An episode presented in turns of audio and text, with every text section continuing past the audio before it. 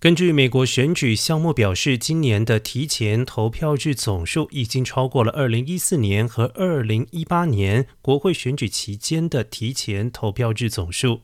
根据美国有线电视新闻网 CN 预测，目前共和党人在216场众议院选举中领先，距离435名议员的众议院获得多数席次所需的218席，仅差一步之遥。而民主党人在一百九十九场选举中占据优势，有二十个席次太近，无法预测。